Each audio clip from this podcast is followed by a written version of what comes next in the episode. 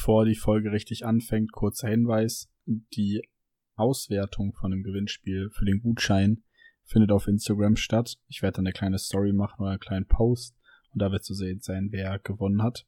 Heute, passend zur Folge, Sonntag, 12 Uhr im Laufe des Tages, wird gezogen und dann werde ich denjenigen, diejenige benachrichtigen und wünsche dann jetzt auch trotzdem nochmal viel Glück und vielen Dank für die Teilnahmen bzw. die Rezensionen, die bis dahin gekommen sind. Und jetzt starten wir in die Folge.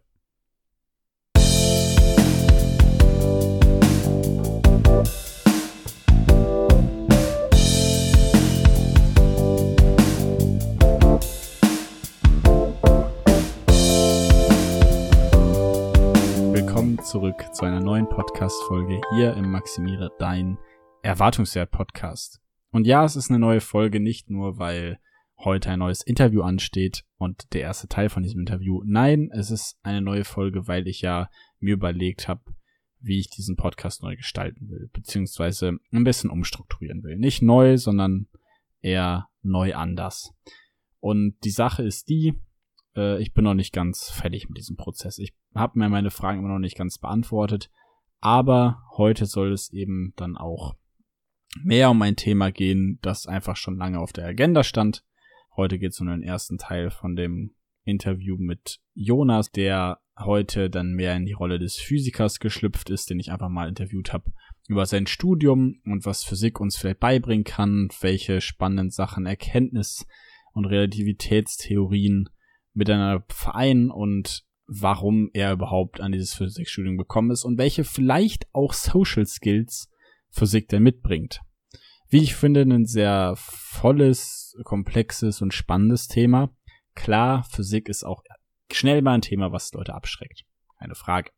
Die Sache ist nur, dass Jonas wirklich jemand ist, den ich selber mal sehr gut benutzen kann. Das klingt jetzt immer so hart, aber um meine Gedanken zu ordnen, um einfach dahin zu kommen und zu sagen, hey, pass mal auf, guck dir mal meinen Kram an, frag mal deine Physikerfragen und wir finden dann gemeinsam eine Lösung. Und Johnny ist halt jemand, der, der einfach die Sachen gut und natürlich auch aufschlüsselt und viele coole Querverweise gibt und nicht einfach nur über Formeln und irgendwie ganz social awkward und ganz seltsam über Dinge redet, sondern er ist ein sehr gerader gestandener Typ, der einfach Bock hat, Physik den Menschen auch näher zu bringen und deswegen auch Bock hat auf diesen Podcast. Deswegen wäre meine Bitte, gebt ihm eine Chance, hört einfach mal rein, guckt euch das mal an. Vielleicht findet ihr ein, zwei, drei Sachen spannend und spätestens dann, wenn ihr sagt, boah, ey, ich kann's wirklich nicht mehr anhören, irgendwie Physik ist meh, will ich nicht, ähm, dann wartet auch noch ein zweiter Teil dann auf euch, der kommt dann eben verspätet, weil wir das Interview dann jetzt mehr oder weniger auch aufgesplittet haben, einfach weil ich gedacht habe, dann wird ein Teil Physik, der andere wird eher so persönlicher Kram von Best Buddy to Best Buddy. Und ja, ich bin gespannt, was ihr davon haltet. Also lasst uns nicht weiter rumschnacken. Heute geht's um Jonas, den Physiker, meinen jetzt schon einige Jahre langen, sehr, sehr guten Kumpel, der ein bisschen über sein Studium, seine Motivation berichtet. Und wundert euch nicht, natürlich ist der Anfang zusammengekattet, weil wir erst noch ein bisschen gequatscht haben. Vielleicht wirkt ein bisschen holprig, aber habt trotzdem Spaß damit.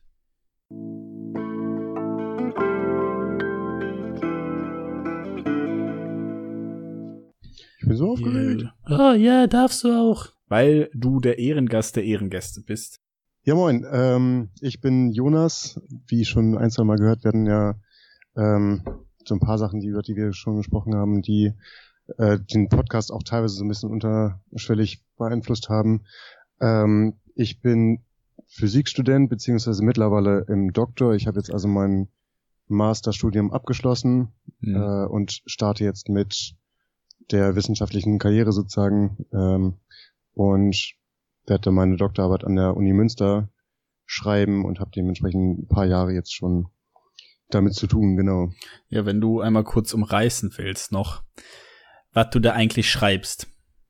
Ja, das ist eine gute Sache. Also letztendlich ähm, habe ich mein Studium natürlich angefangen, so ganz allgemein, bin irgendwie in die Physik gekommen, weil ich das ähm, in der Schule immer cool fand, fand das in der Schule einfach super spannend. Ja, ähm, ja. Weil, ja, ich einfach generell so Bock hatte, Dinge zu beobachten und ähm, zu schauen, was so dahinter steckt und zu verstehen, was grundlegend äh, die Welt so bewegt. Mhm. Ähm, und dann geht es eben, eben erstmal im, im Bachelorstudiengang ganz lange darum, dass man so ein paar Grundlagen lernt und so ein paar Grundlagen mitnimmt, die einfach noch nichts damit zu tun hat, äh, haben, was man später so dann veranstaltet. Und in meiner Bachelorarbeit zum Beispiel habe ich auch nochmal was anderes gemacht als in meiner Masterarbeit. Ähm, und in der Masterarbeit letztendlich geht es jetzt um ähm, Detektoren von Licht, mhm. die versuchen, einzelne ähm, Lichtteilchen, also Photonen, äh, wahrzunehmen und in ein elektrisches Signal umzuwandeln. Und das Ganze kann ich jetzt in dem Sinne weiterführen, dass ich daraus jetzt ähm, eine spezielle Art von Mikroskop bauen werde, ähm, beziehungsweise die Detektoren, die wir da herstellen, an ein Mikroskop anschließen kann. Hm. Ähm, ganz allgemein erstmal so weit. Ich glaube, das ist noch so eine so eine Erklärung, die man die man noch ganz gut nachvollziehen kann. Das stimmt. Immer wenn ich von meinem Thema erzähle, muss ich so ein bisschen gucken, wie die Leute eigentlich gerade so mit dem Physikstand sind. Es ja. gibt da alle möglichen Antworten von, yo, finde ich auch sau cool oder habe ich in der neunten Klasse abgewählt und fand ich immer scheiße. ähm, das ist das ist sehr unterschiedlich da. Ich wollte gerade sagen, ich hätte das eigentlich mal selber versuchen müssen zusammenzufassen. Jetzt das können wir gerne noch machen, ja. Ja, ja ich habe, also ich meine, was das angeht, habe ich irgendwie auch gedacht, ähm, ob ich es erklären soll oder ob man nicht einfach irgendwie versucht, auch, ich weiß nicht, wie, wie man das ein, ob man es einsehen kann, aber ob man nicht einfach deine Arbeit lesen will, weil ich meine, so viel wieder Arbeit drin steckt und Zeit, denke ich mir so, ja, nice, das darf man halt auch einfach mal zeigen irgendwie. Und das hat ja auch irgendwie alles ganz gut funktioniert. Aber mhm. ja, die Sache, die ich jetzt bis heute verstanden habe und was ich irgendwie sehr faszinierend fand, ähm, ist so generell diese, diese Art und Weise erstmal, wie kommt ein Signal A bei Signal, ach, bei Empfänger B irgendwie an und was kann man damit alles messen? Weil erstmal ist es ja grundlegend nur irgendwo wird das losgeschickt und irgendwo kommt es wieder an. Genau. Und, und dass man das jetzt eben nicht nur mit, äh, was wir heutzutage alles so kennen, mit Licht und äh, Schallwellen und den ganzen anderen Kram, der noch draußen rumsteht, machen, sondern jetzt eben bei dir mit Photonen ist halt eine Möglichkeit, irgendwie eine schnellere Art von, möglicherweise eine schnellere Art von Datenübermittlung herzustellen. Und diese Detektoren sorgen eben dafür, dass überhaupt diese Signale erstmal sichtbar werden, aufgeschlüsselt werden und dann eben auch messbar gemacht, je nachdem, was sich an den Platinen oder den, den Detektoren, den Chips eben verändern, dass man sagt, also Längen anpasst, Dicken anpasst, die ja. Zeiten anpasst und so weiter, dass man erstmal einfach sagt, dieses Konstrukt ist mehr oder weniger nur, wir senden etwas in einen Kanal und gucken, ob wir überhaupt irgendwas messen können, damit wir überhaupt erstmal diesen Übertrag haben. Und das ist halt die grundlegendste Technik von Informations- und Datenübermittlung. Ja, genau. Aber eben eine moderne und dann eventuell irgendwann mal schnellere als was jetzt so auf dem Markt rumfliegt. Ja, genau. Also letztendlich gehen die meisten Kommunikationsmittel ja erstmal über ähm, Elektronen und auch über elektromagnetische Wellen natürlich, was ja im Prinzip auch wieder Licht ist. Ja. Ähm, aber so die, das klassische Telefon steckt ja sozusagen an der, an der Steckdose. Ja. Ähm, das wird also mit Elektronen äh, übermittelt und äh, Licht ist eben das schnellste Medium, was wir nehmen können. Also der, der schnellste ähm, ähm, Materienaustausch, den wir irgendwie da ja, uns aussuchen können. Ja. Und das passiert natürlich zum Teil auch. Also es, es gibt natürlich so Glasfaserkabel, vielleicht hat man da schon mal was von gehört, hm. ähm, die jetzt auch gerade so in ländliche Regionen gelegt werden. Und dann muss man sich wieder überlegen, gut, mein PC äh, arbeitet aber ja wieder mit Strom. Nicht mit Licht, sondern der arbeitet mit Strom. Das hm. heißt, ich muss irgendwann dieses Licht, was aus dem Glasfaserkabel rauskommt, wieder umwandeln in ähm, ein elektrisches Signal. Also irgendwas, was ich wieder am PC benutzen kann. Und dafür braucht man eben gerade die Detektoren, die Licht umwandeln von, also die sozusagen die Information aus dem Licht in ein elektrisches Signal umwandeln können. Hm. Und da gibt's halt jetzt gerade natürlich schon Geschichten, die äh, ähnlich funktionieren wie Kameras, das ist ja im Prinzip das Gleiche. Sie nehmen Licht auf und übertragen diese Informationen auf ein elektrisches Signal, was man dann auf einer elektrischen Speicherkarte eben speichern kann. Hm. Ähm, also mit Elektronen wieder. Ähm, Und wir wollen jetzt nicht mehr nur so, so draußen Bilder machen. Ich meine, das kennt man auch, wenn man abends Bilder aufnimmt, dann wird dann das Bild ziemlich schnell schlecht. Ja. Also wir wollen, wir wollen auch dann, wenn man kaum noch was an Signal hat, wenn nur noch einzelne Photonen da sind, die man im Prinzip mit dem menschlichen Auge nicht wahrnehmen würde, so dunkel ist es dann, ähm, die wollen wir noch registrieren können. Hm. Und dann braucht man natürlich speziellere Detektoren als einfach nur einen Kamera-Chip, also einfach nur eine Kamera dahin zu stellen. Ja. Und dann kann man eben die Datenrate am Nennen auch nochmal deutlich erhöhen. Das wäre ja. so die langfristige Geschichte. Andererseits kann man damit auch ähm, in so in Richtung Quantencomputer gehen und auch in andere Quantentelekommunikationsgeschichten. Äh, also das, das kommt da alles so mit rein. Das sind dann immer so, so Fachbegriffe, die da fallen, die so eine Langzeitvision äh, auszeichnen. Das ist mhm. eben nichts, was jetzt innerhalb der nächsten fünf Jahre bei jedem im Wohnzimmer steht, sondern was in 50 Jahren vielleicht industriell erstmal verkauft wird. Das mhm. ist jetzt aktuelle Forschung, genau. Jo, also ich meine, keine Ahnung, du hast mir ja schon eine Menge dazu erzählt und ich glaube, dass ich nicht der Einzige bin, der das irgendwie interessant findet. Die Sache ist halt, dass ich mich jetzt frage, wenn man sich da mal in einer Fülle mit beschäftigen will, mhm. kann man deine Arbeit eigentlich einsehen irgendwo? Wird die hochgeladen oder? Ähm, das ist so eine Sache. Also jetzt gerade ist sie noch nicht hochgeladen. Es gibt einige Masterarbeiten, die man ähm, finden kann bei uns. Ähm, das, was ich da jetzt gemacht habe, soll aber noch veröffentlicht werden in einem Fachjournal. Und hm. dafür darf es noch nicht anderswo veröffentlicht worden sein. Ah, verstehe, verstehe. Dementsprechend kann ich es jetzt auch noch nicht hochladen. Okay. Ähm, aber prinzipiell kann man das bestimmt irgendwann mal einsehen. Ähm, ist auf Englisch geschrieben, also vielleicht auch das jetzt nicht so einfach für jeden zu lesen. Ähm, aber prinzipiell kann man sowas nachlesen. Und es gibt auch auf jeden Fall was ich sehr cool finde, mittlerweile eine ganze Menge YouTube-Tutorials ja. und Videos dazu, die das Ganze sehr, sehr anschaulich darstellen. Ich wollte gerade fragen, ja. Das ist, glaube ich, so der, der einfache Einstieg, weil meine Arbeit natürlich so geschrieben ist, dass ein Master-Physikstudent das verstehen kann und ja. darauf aufbauen kann und ein neues Projekt starten kann. Das ist natürlich jetzt nicht für den, den Durchschnittslein, der eben ja Schulphysik mal gesehen hat, bestimmt ja. sondern da steckt halt viel mehr Vorwissen dann drin. Okay, und wenn du jetzt irgendwie sagen würdest, so, wenn man das irgendwie mal verstehen will, die ganze Thematik, die letztlich dahinter mhm. steckt und Quantencomputer, ja. sollten sie irgendwann mal, wo auch immer in der Industrie halt dann doch mal weit aus und weltweit verkauft werden, wo fängt mhm. man da an, sich zu informieren, wie das Ganze funktioniert? Was wäre so dein erster Tipp? Also letztendlich glaube ich sogar wirklich am besten YouTube. Es gibt natürlich ähm, auch die Fachliteratur, die man sich anschauen kann. Ähm, viele der Artikel, die wirklich bahnbrechend sind, werden bei Nature veröffentlicht. Das ist ein Fachjournal, ein Magazin, ähm, was es auch schon seit Ewigkeiten gibt. Ähm, und an sich zum Beispiel ist IBM da relativ aktiv bei Quantencomputern. Hm. Die machen auch wirklich gute Sachen bei YouTube.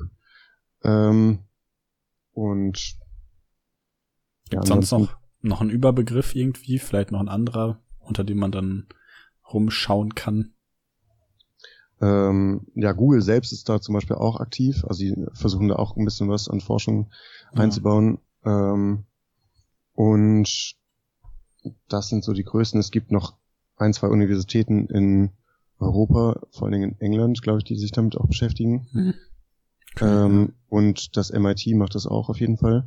Aber das ist jetzt nicht so was, wo ich sage, das ist eine gute, eine gute Grundlage ich glaube wirklich einfach ähm, Quantencomputer bei YouTube eingeben und da mal reinschauen so ein bisschen. Da gibt's wirklich äh, gute, gute Repräsentationen, wie das ungefähr grob aussieht.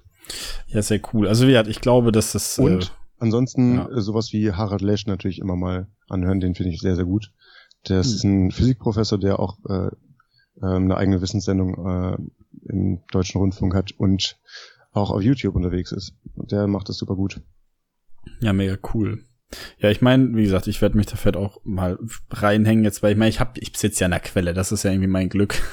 Ja. Und ich habe ja Physik jetzt auch nicht abgewählt. Mein Bruder studiert Physik, so ein bisschen hänge ich da irgendwie mit drin. Und äh, das, wie gesagt, auch immer noch ganz spannend. Deswegen ist es, glaube ich, aber ganz cool, auch nochmal zu wissen, wo man dann nachher weiter mehr nachlesen kann, wenn man den Bock hat. Und ähm, das finde ich mega cool. Ich finde das sehr cool, dass wir das angesprochen haben. Ich will auch, dass sich da jeder äh, der sich dafür interessiert, weiter dafür interessiert und nachher bei dir vorbeischaut und sagt, ich will diese Arbeit lesen. Auf ich jeden finde, das Fall. sollte, das sollte gewürdigt werden, auf jeden Fall.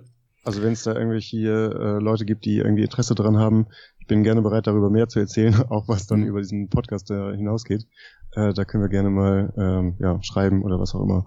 Ja, oh. ja, ich meine spätestens sonst irgendwie über mich, wenn das dann das Interesse da ist und Kontakte Genau. oder welche Informationen auch immer.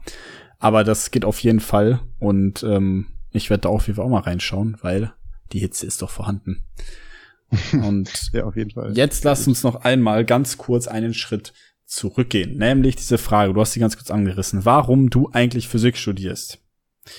Finde ich spannend. Hatten wir ja gesagt, mit Schule und Ja. ich hatte auf ein, zwei längeren Autofahrten, die wir mal geteilt haben, als wir damals noch zusammen von der Arbeit nach Hause gefahren sind, da habe ich das ja auch mal gefragt. Und da hat Ja. gesagt, gut, wusstest nicht so ganz in was für eine Richtung, aber Physik hast du Bock, hast du gemacht, hast du rausgefunden, hast sie angeguckt. Feier ich. Ja, auf jeden Fall. Und die Ähm, Sache, also um das ja. nur einmal ganz, du darfst da gleich sofort drauf eingehen, nur um das noch zu spezialisieren, ist so ein bisschen vielleicht noch mal jetzt im Umkehrschluss, wenn du jetzt, wo du ja Physik studierst und das fertig machst und irgendwie dabei bist, da mehr rauszufinden. Was würdest du denn heute vielleicht in Verbindung mit dem von früher sagen, warum eigentlich Physik und was ist da so dein, dein Antrieb im ganz generellen und vielleicht auch kompletten Überblick? Ähm, ich hatte relativ früh gemerkt, dass es für mich so in Richtung Naturwissenschaften geht, weil ich einfach gemerkt habe, dass ich wirklich gerne beobachte und wirklich gerne ähm, Bücher dazu auch lese, auch schon äh, relativ früh. Hm. Äh, ich fand total spannend, mich über Vulkane zum Beispiel auch äh, zu informieren und alles Mögliche an, an ja, Erdgeschichte auch und ähm, na, ebenso Phänomene, die eben in der, in der Schule bei Physik mal angesprochen wurden. Ich fand den Atomaufbau schon super spannend und äh, einfach zu verstehen, wie das, was man sieht, so in der Welt, äh, ja im kleinsten aussieht und woraus das dann jeweils besteht Mhm. und warum das überhaupt so aussieht. Also warum kann ich auf eine Tischplatte draufhauen? Warum ist die fest? was, was geht da ab? Also ähm, solche Geschichten einfach. Hm.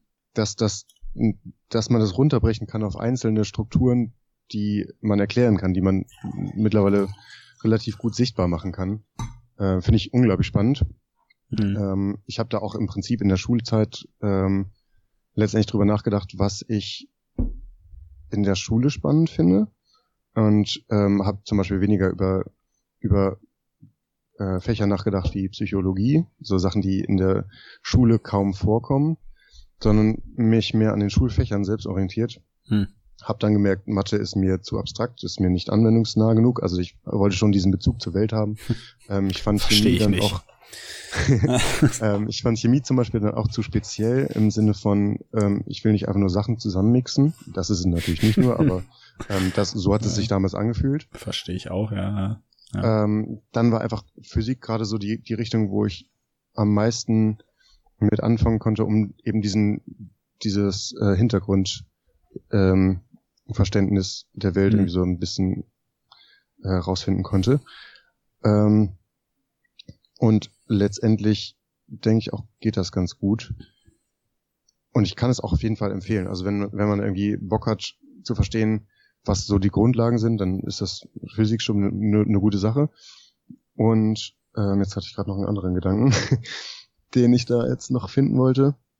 Ähm, genau, ich hatte zum Beispiel dann auch drüber nachgedacht, ob ich, ähm, wenn ich bei anwendungsnah bin, ob ich dann so Geschichten studieren möchte wie Maschinenbau oder Informatik. Hm. Ja. Und das ging mir jeweils nicht grundlegend genug. Also das ging nicht ähm, richtig ins Verständnis der Welt, sondern es ging mehr so in Richtung, ich möchte jetzt irgendwas anwenden. Und das, das war mir erstmal noch nicht, äh, ja, noch nicht klar genug, noch nicht theoretisch genug. Hm. Früher dachte ich auch zum Beispiel, dass ich in die theoretische Physik möchte. Mittlerweile bin ich eben in der Experimentalphysik, also ähm, eben wieder anwendungsnäher. Aber mit Physik natürlich selbst wieder ähm, theoretisch ausgerichtet. Okay, und das ist jetzt auch so dein Fokus, den du weiterverfolgen willst. Genau, also ich möchte jetzt diesen Doktor machen, um ähm, daraus dann beispielsweise in der, ähm, in der Industrie am Ende ähm, weiter forschen zu können, weil ich denke, dass das mehr meine Art ist, ähm, wie ich dann am Ende arbeiten möchte, dass ich sehr grundlegend arbeite immer noch, also beispielsweise bei Unternehmen, die ähm, Mikroskopie oder ähm, Objektive oder andere eher technische und eher ähm, wissenschaftliche Instrumente herstellen. Hm. Ähm, also ich möchte einerseits diesen, diesen Physikbezug dabei haben, aber auch gleichzeitig einen Anwendungsbezug. Also ich finde, ich fotografiere sehr gerne und ähm, finde einfach auch Kameratechnik zum Beispiel sehr spannend. Also ich kann mir auch vorstellen, so in die Richtung zu gehen und da dann was zu entwickeln und ähm, Neuerungen irgendwie zu erschaffen. Und das finde ich mega cool, diesen kreativen Prozess da auch da drin zu haben, dass man nicht nur ähm, sozusagen die Forschung selbst macht, sondern auch ähm, daraus was kreiert, was Leute cool und spannend finden mhm. und ähm, benutzen möchten, was auch eben nicht erst in 300 Jahren relevant wird, sondern am besten möglichst bald. Das finde ich wichtig. Ja, und da ist einfach dann die Produktentwicklung, glaube ich, für mich eine, eine gute Richtung. Ja, spannend. Ja, ich meine, es klingt ja voll danach. Also ich meine, das, was man irgendwie so von, von Grund auf erstmal sich anzugucken, wie funktionieren die ganzen Dinge, um es dann nachher auch irgendwie griffbereit zu machen und für die Welt anschaulich und vielleicht benutzbar, ist ja ein sehr schöner und umfassender Weg. Also so sehe ich das irgendwie und das ja. ähm, verstehe ich dann auch dahinter oder darunter, wenn du sagst, es ist gerade geht irgendwie ein bisschen so um die Tischplatte und letztlich halt um den Mikrochip, aber doch dann irgendwie wieder vielleicht später mal um den Computer oder eine Kamera. Und es ist halt so dieses von klein aufbauen, was ja dann auch Komplexität da reinbringt und es halt nicht zu abstrakt macht und trotzdem sehr vielfältig, so wie ja. ich das verstehe. Ja, genau. Und du hast was sehr Cooles gesagt, nämlich, und das ist auch so die eine, die eine Qualität. Als hättest du nur eine, yeah. die dich, äh, die ich immer sage, die dich so auszeichnet, ist, wo du gesagt hast, äh, Physik ist hat viel mit Beobachtung zu tun und du beobachtest gern. Und es ist immer so ein bisschen das, was ich immer gesagt habe, wenn ich mich irgendwie selber ordnen will, dann gehe ich zu Johnny und dann redet man, danach denkt man sich ja alles klar, irgendwie passen jetzt die Dinge wieder zusammen. Und dieser Punkt mit dem gerne beobachten, ist vielleicht auch ein, eine weitere Brücke zur nächsten Frage, nämlich was ich sehr spannend finde, was ich nämlich, glaube ich, auch noch nie so richtig, äh, was ich noch nie so richtig gefragt habe, ist, was kann Physik uns eigentlich beibringen? Vielleicht auch alltagsnah. Das ist natürlich eine riesige Frage. Ähm, also Physik macht sehr viel im Hintergrund. Wenn man jetzt äh, sich anschaut, was so die aktuellen Techniken angeht, zum Beispiel, was jetzt die, also ähm, die Ortung zum Beispiel über GPS angeht, was mhm. ähm, die ganze Technik im Haushalt so angeht. Das geht alles nur, also ne, dadurch, also dass, dass du Lampen benutzen kannst, ähm, geht deswegen, weil jemand gesehen hat, wie man Licht erzeugen kann ja. mit verschiedenen Materialien und mit verschiedenen Methoden. Das sind so Geschichten, die wären ohne Physik nicht da. Also es gibt eine ganze Menge an Einfluss auf unser alltägliches Leben durch Physik. Mhm. Ähm, die Denkweise selbst ist sehr, sehr stark darauf gerichtet, ähm, viel zu hinterfragen, also ähm, ja. möglichst logisch zu denken und möglichst strukturiert an Probleme ranzugehen, um dann Lösungen zu entwickeln, die für alle nachvollziehbar sind, mhm. wenn möglich, und auch unabhängig von der Person sind, die diese Entwicklung gerade oder diese mhm. Entdeckung gerade gemacht hat. Die muss also reproduzierbar sein. Mhm. Sie muss von anderen Menschen irgendwie nachvollziehbar sein können und am besten im eigenen Labor sozusagen nachgebaut werden können. Mhm. Ansonsten ist eine, ähm, ja, eine Erkenntnis nichts wert. Wenn sie nur vom Subjekt abhängt, ist es keine physikalische Gesetzmäßigkeit. Ja. Physikalische Gesetzmäßigkeiten gelten für alle, zu jeder Zeit, zu jedem Ort, an jedem Ort. Hm. Und wenn du jetzt sagen, also wenn jetzt irgendwer fragen würde, hey, pass auf, ich studiere jetzt Physik, und äh, es gibt irgendwie so eine, eine Sache, wo du sagst, das ist, also ist es das Beobachten, ist es dieses Strukturieren, ist es einfach das sich aus dem Prozessfeld rauszuziehen und zu sagen, wir als Physiker basteln im Hintergrund und alle Leute profitieren davon letztlich. Oder ist es die Kombinatorik, kann man das so einfach sagen? Weil das ja sehr, sehr viele Einzelteile sind, die jetzt zusammenkommen. Mhm. Also letztendlich, wenn ich wenn ich mit jemandem sprechen würde, der sich überlegt, ob er Physik studieren möchte oder nicht, würde ich schauen wollen, ob er dafür eine Leidenschaft entwickeln kann, sich mhm. in Themen einzudenken und ähm, danach Lösungen suchen zu wollen. und zu verstehen, was dahinter steckt. Wenn jemand diesen Antrieb zeigen kann, ist er genau richtig in der Physik. Also wenn sich jemand hinsetzen kann und ein Problem so lange von verschiedenen Seiten betrachtet, immer mal wieder irgendwie so ein bisschen dran rumarbeitet und guckt, dass er das irgendwie zurechtbiegen kann und sich so da reindenken kann, dass es für ihn verständlich wird, Mhm. dann wird er auf jeden Fall gut durchs Physikstudium kommen. Mhm. Es geht meistens nicht darum, wie viel Vorwissen man hat. Jeder, der von der Schule ins Studium startet, hat im Prinzip kein Vorwissen. Mhm. Ähm, und so sind die äh, Vorlesungen auch aufgebaut, dass man komplett bei Null startet, was dann auch eben gerade Null ist. Also wir haben zum Beispiel ähm, bei Mathe erstmal angefangen mit, was sind eigentlich Zahlen? Mhm. So. Mhm. Das ist wirklich sehr, sehr grundlegend. Ähm, ähnlich äh, startet man auch mit der Physik bei Newton damals im 17. Jahrhundert. Mhm. Also und kommt dann langsam in- immer näher an das, was jetzt gerade so Stand der Physik ist. Ähm, also man braucht kein Vorwissen, sondern man sollte einfach Interesse daran haben, wie viel, ähm, wie, wie alles zusammenhängt und daran Lösungen dafür zu finden, was an Aufgaben einfach auf einen zukommt. Ähm, das ist so das, das große Ding. Also man muss wirklich Bock haben, sich da viel mit auseinanderzusetzen, weil das sehr viel Zeit am Anfang in An- Anspruch nimmt und auch Mhm. immer noch tut. Also bei dieser Maßarbeit zum Beispiel ähm, ist es so, dass die ein Jahr lang geht ähm, und man dann, also Mhm. in der Experimentalphysik eben sehr lange ähm, im Labor steht, Experimente macht und ähm, diese erstmal vorher entwickelt, also guckt, dass man eine Idee hat, was man machen möchte, Mhm. die dann versucht umzusetzen, die Umsetzung dann testet und darüber dann am Ende schreibt. Dementsprechend dauert es lange ähm, und man ist in einer Arbeitsgruppe mit ähm, anderen Doktoranden und Doktoren und Professoren. Also man arbeitet immer in einem Kollektiv am Ende.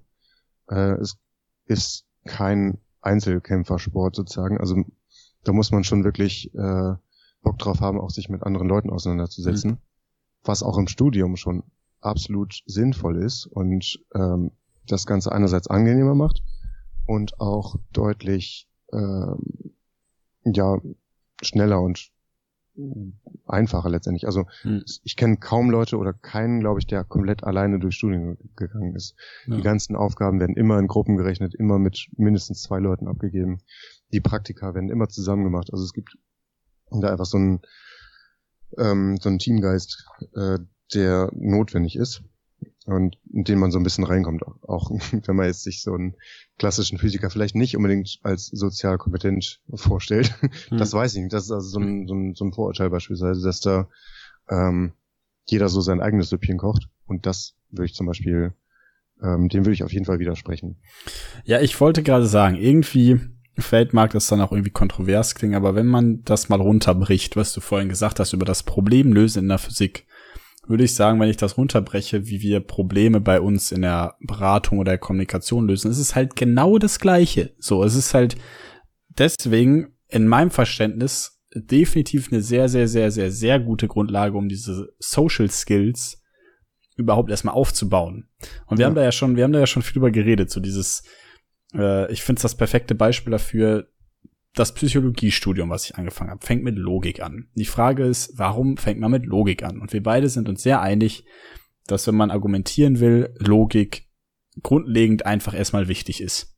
Ja, Philosophie meintest du, ne? Du hattest gerade, glaube ich, Psychologie. Oh. Psycho, ja genau, Philosophie, ja genau. Ja. ja gut, dass einer hier immerhin zuhört.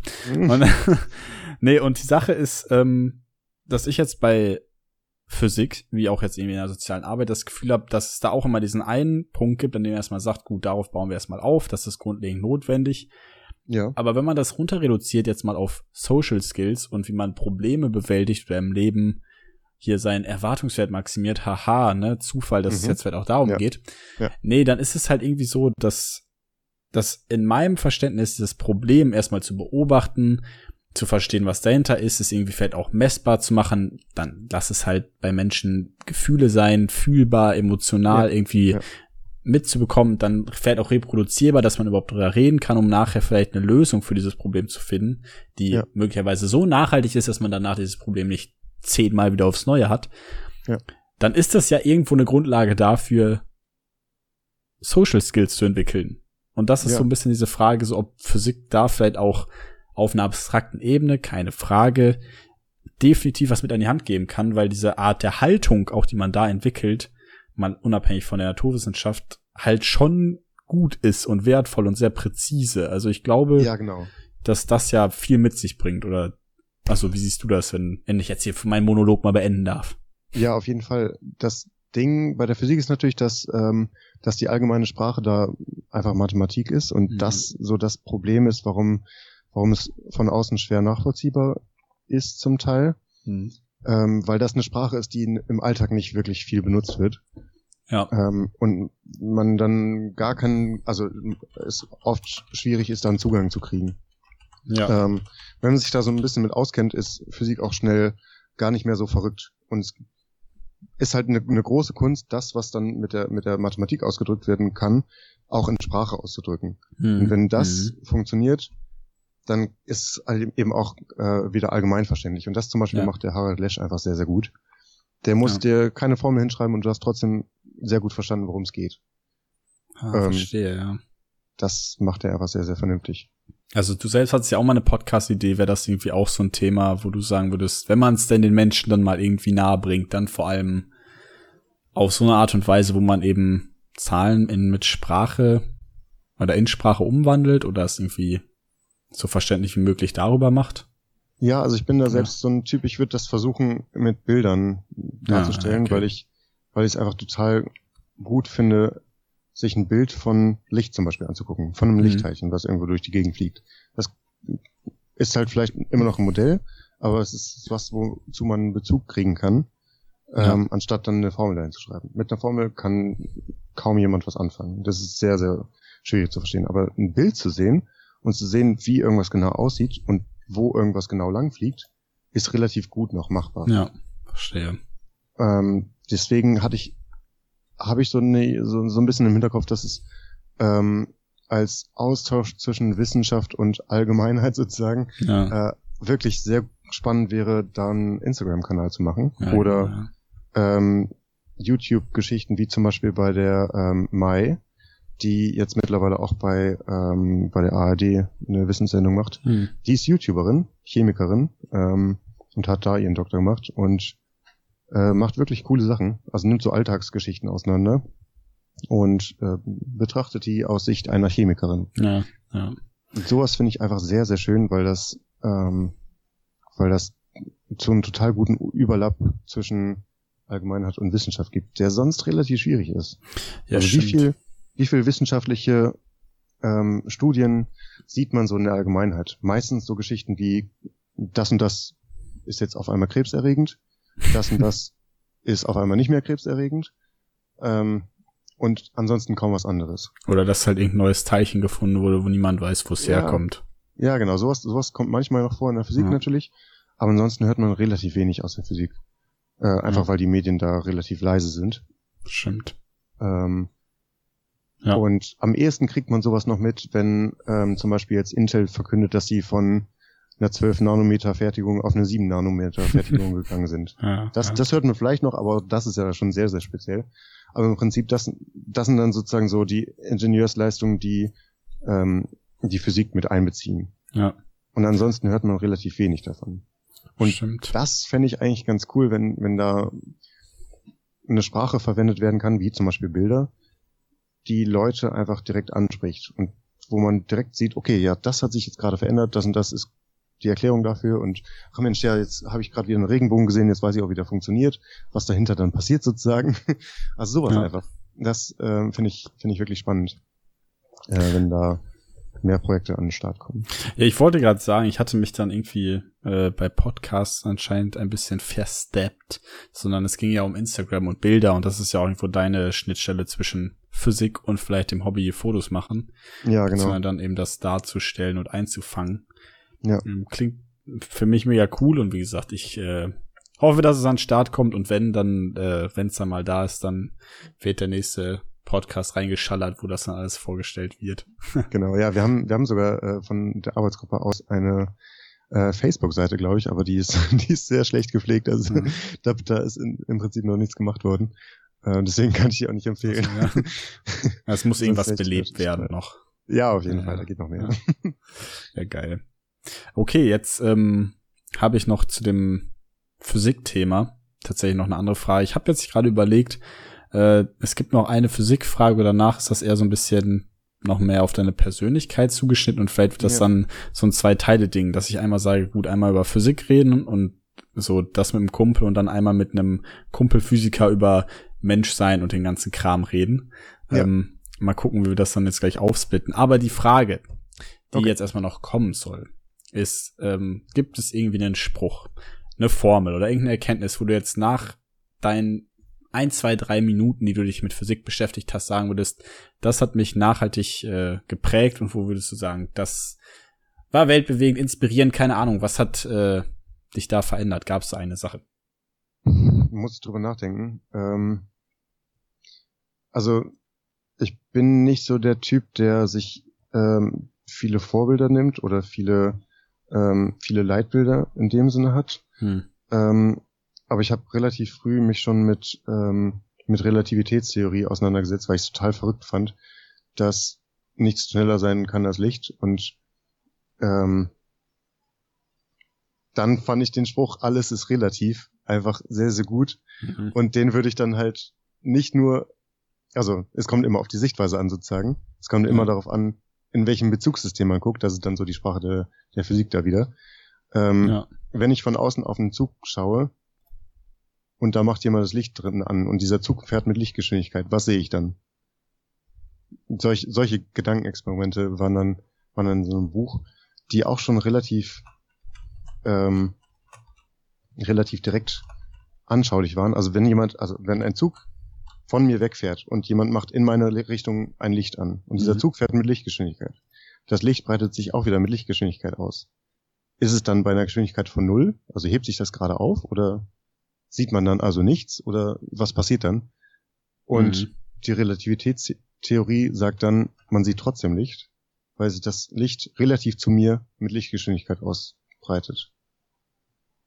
Okay, ja, das habe ich jetzt auch nicht vor. Also ich hätte, ich verstehe, dass das ist irgendwie der Fall ist, aber warum ist wahrscheinlich ist das einfach zu sagen? Also einfach nur, weil das, weil dieses Gesetz ja, da muss so man dann so ein bisschen in die, in die Relativitätstheorie reingucken. Aber was dann eigentlich passiert, ist, dass die Wellenlänge des Lichts verschoben wird. Das ist so ein bisschen das, was man auch hört, wenn ein Krankenwagen auf einen zufährt oder von einem weg. Dann Ach, wird das, die Wellenlänge ja. des Schalls verändert. Doppler-Effekt, ne? Genau, ja. ja, das ist der Doppler-Effekt, richtig, mhm. ja. Dann hörst du es halt ähm, mit einer anderen, also heller, wenn es auf dich zukommt, dunkler, wenn es von dir wegfährt. Okay. Und im Prinzip ändert sich die Farbe des Lichts, wenn es dann aus diesem Zug gestrahlt wird. Ah. Ich hatte irgendwann, ich, wo du gerade angefangen hast, davon zu reden, hatte ich irgendwie so ein Bild vor Kopf vom Alter, ich kann auch schon nicht mehr reden. Zu langer Tag. hatte ich ein Bild äh, vor Augen oder im Kopf, vor Kopf, haha. Nee, dass, äh, wenn zwei Züge aneinander vorbeifahren, auch glaube ich mit Lichtgeschwindigkeit und außen am Zug Natürlich. eine Uhr hängt. Ja. Äh, ob man dann irgendwie sieht, dann irgendwie habe ich also was ich im Kopf habe, ist, dass die Uhr dann irgendwie stehen bleibt, gefühlt, oder es sieht irgendwie so aus. Es kann auch völliger Quatsch sein. Ich hatte nur von irgendeinem so Experiment mal gelesen oder gehört oder was auch immer, aber gibt's da auch irgendwie sowas in die Richtung? Ist das dann ja. wahrscheinlich das mit dem Licht eher oder wie sich dann eben Zeit in der, in dieser Art und Weise verändert oder keine Ahnung, ich, ich bin ja. da voll auf dem Holzpfad. Ja, das ist dann die Zeitdilatation, nennt man das. Also ah. die Zeit ähm, ist eben auch relativ davon, in welchem Bezugssystem man sich aufhält. Also ob man sich gerade mitbewegt oder ob man von außen drauf guckt. Ah, okay. Sieht das von außen anders aus. Da gibt es auch diese, diese typischen Experimente mit ein Zwilling fliegt mit Lichtgeschwindigkeit zu einem anderen Planeten und kommt am Ende nach 30 Jahren wieder zurück und ist nur 30 Jahre gealtert. Wie alt ist sein Zwillingsbruder auf der Erde? Und der ist schon seit 300 Jahren tot, weil da die Zeit anders vergangen ist. Ah, sowas, ja, ja, ja. Also solche, ähm, solche Gedankenexperimente kann man durchführen und daran veranschaulichen, dass ähm, diese Relativitätstheorie eben aussagt, dass sich Zeiten und auch Längen äh, anders verhalten, je nachdem, wie schnell man sich bewegt. Das merkt man im Alltag nicht, ja, weil, weil wir alle so langsam sind. Ja. Ähm, also längst nicht in Richtung Lichtgeschwindigkeit gehen. Erst wenn man dahin geht, ähm, ist das was, was man bemerkt. Mhm. Ähm, aber dann wird es eben relevant. Deswegen muss man diese extremen Beispiele nehmen, wie ein Zug fährt mit Lichtgeschwindigkeit. Das ja. wird natürlich, das wird natürlich ja, nicht so einfach passieren. Guter Zug, ja. Ja, genau. ICE Max oder so. Ja. Einfach mal aufdrehen. Ja, aber okay, also ich meine, das ist alles real, also das ist alles in dieser Theorie zusammen, in der Theorie zusammenzufassen. Genau. Ja. ja, ja, richtig. Und das ist eben dann noch die äh, spezielle Relativitätstheorie von Einstein. Ähm, da gibt's dann noch eine allgemeinere Form von, die Hm. noch abgefuckter ist von der Mathematik her, ähm, die ich mir auch noch nicht angeguckt habe. Also da gibt's dann extra Vorlesungen in dem, im Master zu, Ja. ähm, die dann eben noch die Gravitation mit reinnimmt. Also dann so, ja, entstehen okay, sowas ja. wie schwarze Löcher und dann Mhm. gibt's sowas wie Gravitationswellen, was man vielleicht jetzt mal gehört hat in den Medien, was entdeckt wurde, also wo es Ja. Experimente zu gab. Ähm, solche Geschichten kommen dann durch die allgemeine Relativitätstheorie noch dazu. Ja. Ja, stimmt. Da gibt's so viel kranken Shit. Also auch irgendwie ist ja, ich meine, gut, im schwarzen Loch wird ja auch alles zusammengepresst auf relativ kleinen Raum. Aber es ist ja. Ja. auch irgendwie so, wenn man, wenn man es da durchschaffen würde, ist ja immer noch die Frage, wie kommt man von Punkt A zu Punkt B, weil es ja möglich ist, dass es irgendwo anders sozusagen wieder den Ausgang gibt oder sowas. Ja, so Wurmlochgeschichten, genau. Ja, genau. Und äh, ich meine, wie das alles funktioniert, so ist es so, hä? Ist Das ist natürlich auch was, was man super aufstellen kann als Theorie und das ist sehr schwer nachzumessen. ja, Weil niemand so, das mal eben ausprobieren kann. Fliegt halt niemand eben mal rein so und kommt Genau. dann wieder raus. Ne? Ja, ja. Ja, deswegen, das sind, das sind jetzt nicht unbedingt so die Sachen, nicht so die Modelle, mit denen man bestätigen kann, dass die Relativitätstheorie gute Voraussagen macht.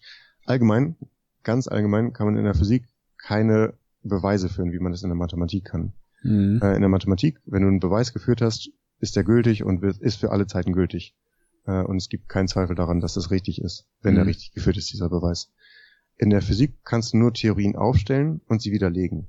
Mhm. Du kannst nicht sagen, das, was ich hier jetzt gerade entwickelt habe, ist die endgültige, perfekte Lösung für das Problem. Mhm.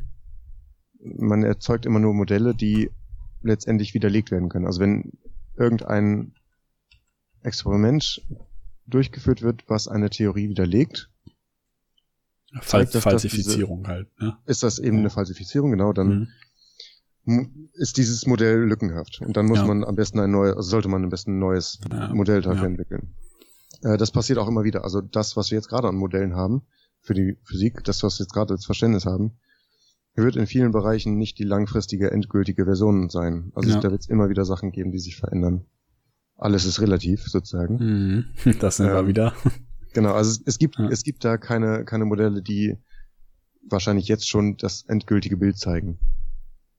Ah, verstehe. Das ist dann so ein bisschen so die, diese Suche nach der Weltformel, wenn man so die, die Physik da weiter sich anguckt, dann ist das so ein Thema, was total aktuell ist, wo Leute nachforschen, dass man alles auf ein wirklich, wirklich perfektes Modell zurückführen kann. Das gibt es momentan noch nicht von der Welt sozusagen. Also von der ganzen, ah. ja, vom ganzen Kosmos. Ja, ich meine, das ist irgendwie spannend, weil ich jetzt gerade auch, wenn ich über so abgespaced Experimente nachdenke, denke ich halt immer, dass irgendwie die Physik dabei ist, den verrücktesten Shit rauszufinden. Und das ist ja wahrscheinlich auch Häufig, immer, ja. also wahrscheinlich ist es das ja auch irgendwo, also irgendwo will die Physik natürlich irgendwie alles rausfinden, was so rausfinden ist, wenn man denn, wenn man denn so will, aber es, es fängt ja mal irgendwie ganz woanders an und erstmal muss ja Step by Step von vo- ne, unten nach oben das Ganze aufgebaut werden. Ja. Dass da mal irgendwer, wenn mal irgendwas ins schwarze Loch geschickt wird und irgendwo wieder rauskommt und auch Ja. wieder zurückkommt. Ja, das wird halt nicht Ja. funktionieren, weil Ja. im schwarzen Loch halt nichts mehr rauskommt. Aber genau, ja. Das muss man halt auch erstmal testen können, genau. Ja, genau. Ja, das klingt halt immer alles so riesig, aber wenn du jetzt erstmal, also ich Ja. meine, deswegen, ich finde das auch sehr spannend, wenn du es gerade sagst, so äh, die Relativitätstheorie, dass sie da doch irgendwie auch einen Rahmen zieht und erstmal Mhm. so ein paar Genau. Größen halt absteckt, wo man sagt, das und das passiert da und da und da werden sie halt anders gebogen, länger gemacht oder wie auch immer, Ja. damit das irgendwie, also der Zwilling dann halt alt wird und der andere halt jung bleibt, von wo das herkommt, das ist ja schon so ein riesiges Feld irgendwie, auch mega spannend. Ich finde das auch ein riesiges Thema. Ich hatte ja, wie das mit meinem Bruder ein, zwei, dreimal auch mit diesen Themen zu tun. Und die erschlagen einen ja so schnell, was ja immer so ein Physikding ist Genau. glaube ich, dass nach außen das erstmal alles so riesig wirkt und letztlich es sich auch aus Teilen zusammensetzt, die man Ja. erstmal wieder verstehen muss. Genau, das, Ähm, ist, das wirkt dann erstmal wie so eine Wand, durch die man nicht durchkommt und wo man vielleicht das Gefühl kriegt, das gar nicht zu verstehen. Und Ja. dann ist eigentlich nur cool zu merken, dass man versuchen kann, die richtigen Fragen zu stellen, um dann wieder das zu verstehen, was man nicht verstanden hat. Also wenn man irgendwo Mhm. merkt, jo, diese Stelle, da bin ich irgendwie hängen geblieben, an der bin ich raus, dann danach eine Frage zu stellen, ist wirklich das Beste, was man machen kann, wenn man mal mit einer Person spricht, die da ein bisschen mehr Ahnung hat. Ja. Deswegen zum Beispiel bin ich ein absoluter Fan davon, sehr viele Fragen zu stellen und Leuten im Praktikum beizubringen, dass sie vernünftige Fragen stellen ja. und verstehen, an welcher Stelle sie nicht weiterkommen. Das ist, glaube ich, so erstmal der erste schwierige Schritt, dass man versteht, okay, das und das habe ich noch nicht verstanden, da muss ich nochmal nachhaken. Ja, witzig. Ja, Social Skills und so, ne? In der Beratung geht es darum, dass man den Leuten beibringt, dass sie sich selber diese Fragen stellen und was für Fragen und so. Und Ja. in der Physik musst du halt auch erstmal lernen, welche Fragen du überhaupt in den Raum stellst, damit du vielleicht irgendwelche Theorien früher oder später erforschen darfst. Genau. Das ist halt, also irgendwie, ich meine, die Schnittstellen sind ja da. Darüber brauchen wir ja nicht streiten. Wo wir gerade bei den, bei den Fragen sind, die man sich in der Physik stellt, ist es ja oftmals so, dass, wo wir jetzt auch schon Social Skills irgendwie dazugezählt haben, oder was auch immer bei der Physik noch mitkommt, ist es ja trotzdem so, dass nach außen erstmal Physik, wie wir es gerade auch schon gesagt hatten, nach dieser Riesenwand sich anfühlt und sich anhört Ja. und die genau. Leute abgeschreckt sind. Und da haben wir auch schon drüber geredet, so dass man, weißt du, dann fängt der eine, ich fange vom, vom Pokern an und Leute sagen, hm, okay, interessiert mich nicht, vollkommen okay. Andere Leute sagen bei Physik so, ha, habe ich in der Schule abgewählt, interessiert mich nicht, vollkommen okay. Trotzdem, vielleicht ist es ja auch eine schöne Art und Weise, die Leute in so ein Thema reinzuwerfen, wenn man wüsste, was da eigentlich auf einen wartet und gar nicht so diese Mauer so riesig ist. Ja. Und vielleicht hast du jetzt ja so ein, eine kleine Idee, einen kleinen Einstieg oder eine Art und Weise, eine Haltung, wo du sagst, so kann man Physik auch gegenübertreten und vielleicht einen besseren, ähm, eine bessere Art und Weise bekommen, einfach sich mit diesen Themen auseinanderzusetzen, weil es doch gar nicht so riesig ist oder wo man anfangen kann. So was wären deine, weil deine Tipps in Richtung Physik, vielleicht sich nochmal umzuhören, falls man doch irgendwie Bock drauf hat oder denkt, hm, könnte was sein.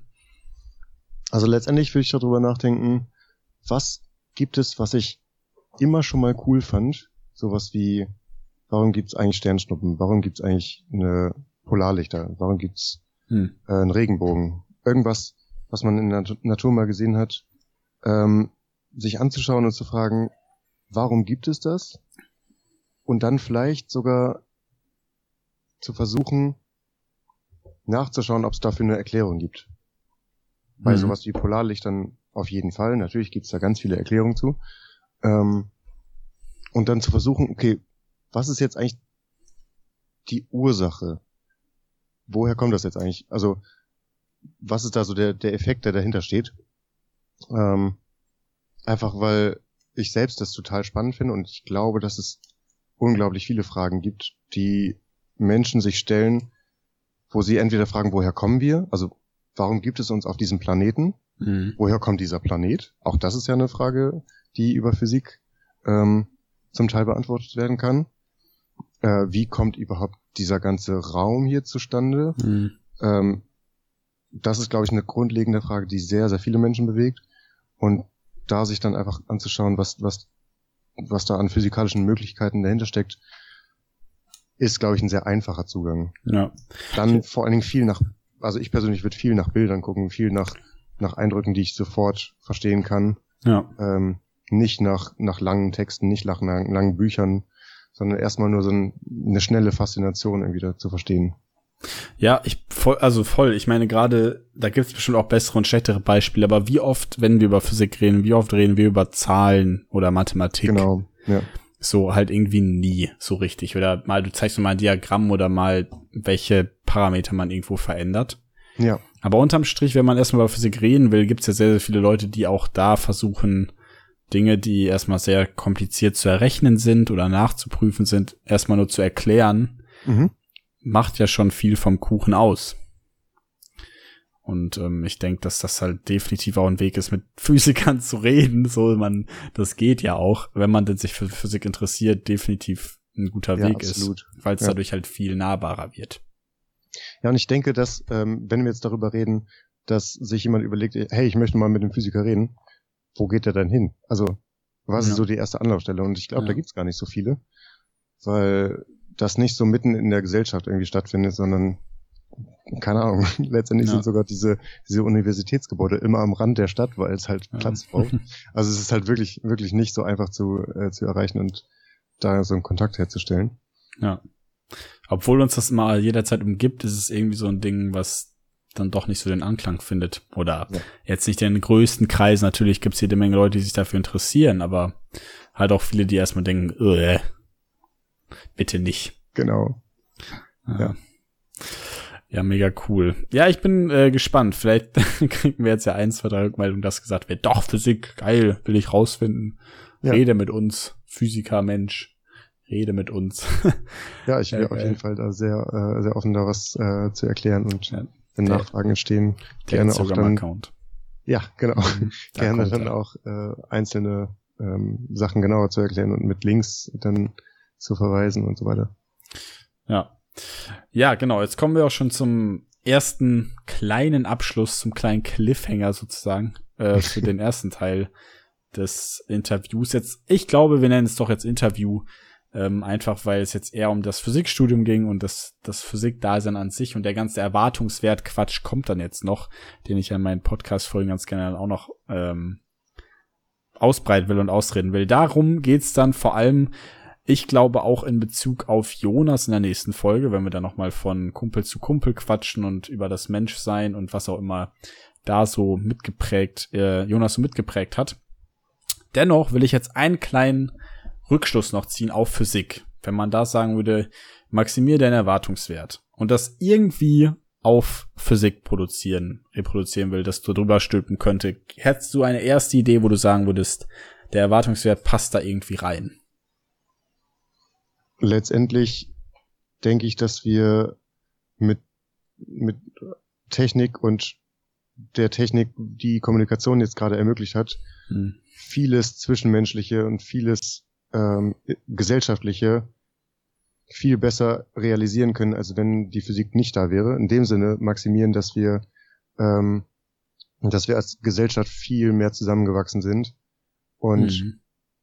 auch ganz andere Möglichkeiten haben, Wissen zu verbreiten, äh, ja, letztendlich coole Aktionen zu starten und ähm, ja, die Gesellschaft einfach positiv zu prägen. Ja, stimmt. Ja, in Mikrofone reinzusprechen, Podcast-Folgen aufzunehmen. Zuhören auf jeden ja. Fall. ja, genau. Ja.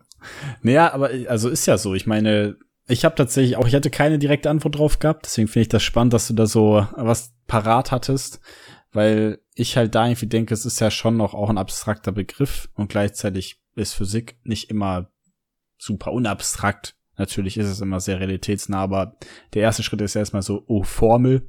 Ja, aber genau. ich glaube, Physik, wenn man sich dann überlegt, ist halt auf den Alltag bezogen doch irgendwie so, dass je mehr wir uns mit unserer Umgebung auskennen und dem, wo wir da eigentlich gerade drin sind und wie es funktioniert, desto besser verstehen wir auch, wie dann irgendwie von A nach B, Aktion, Reaktion, Kausalität und als alles irgendwie zusammenhängt.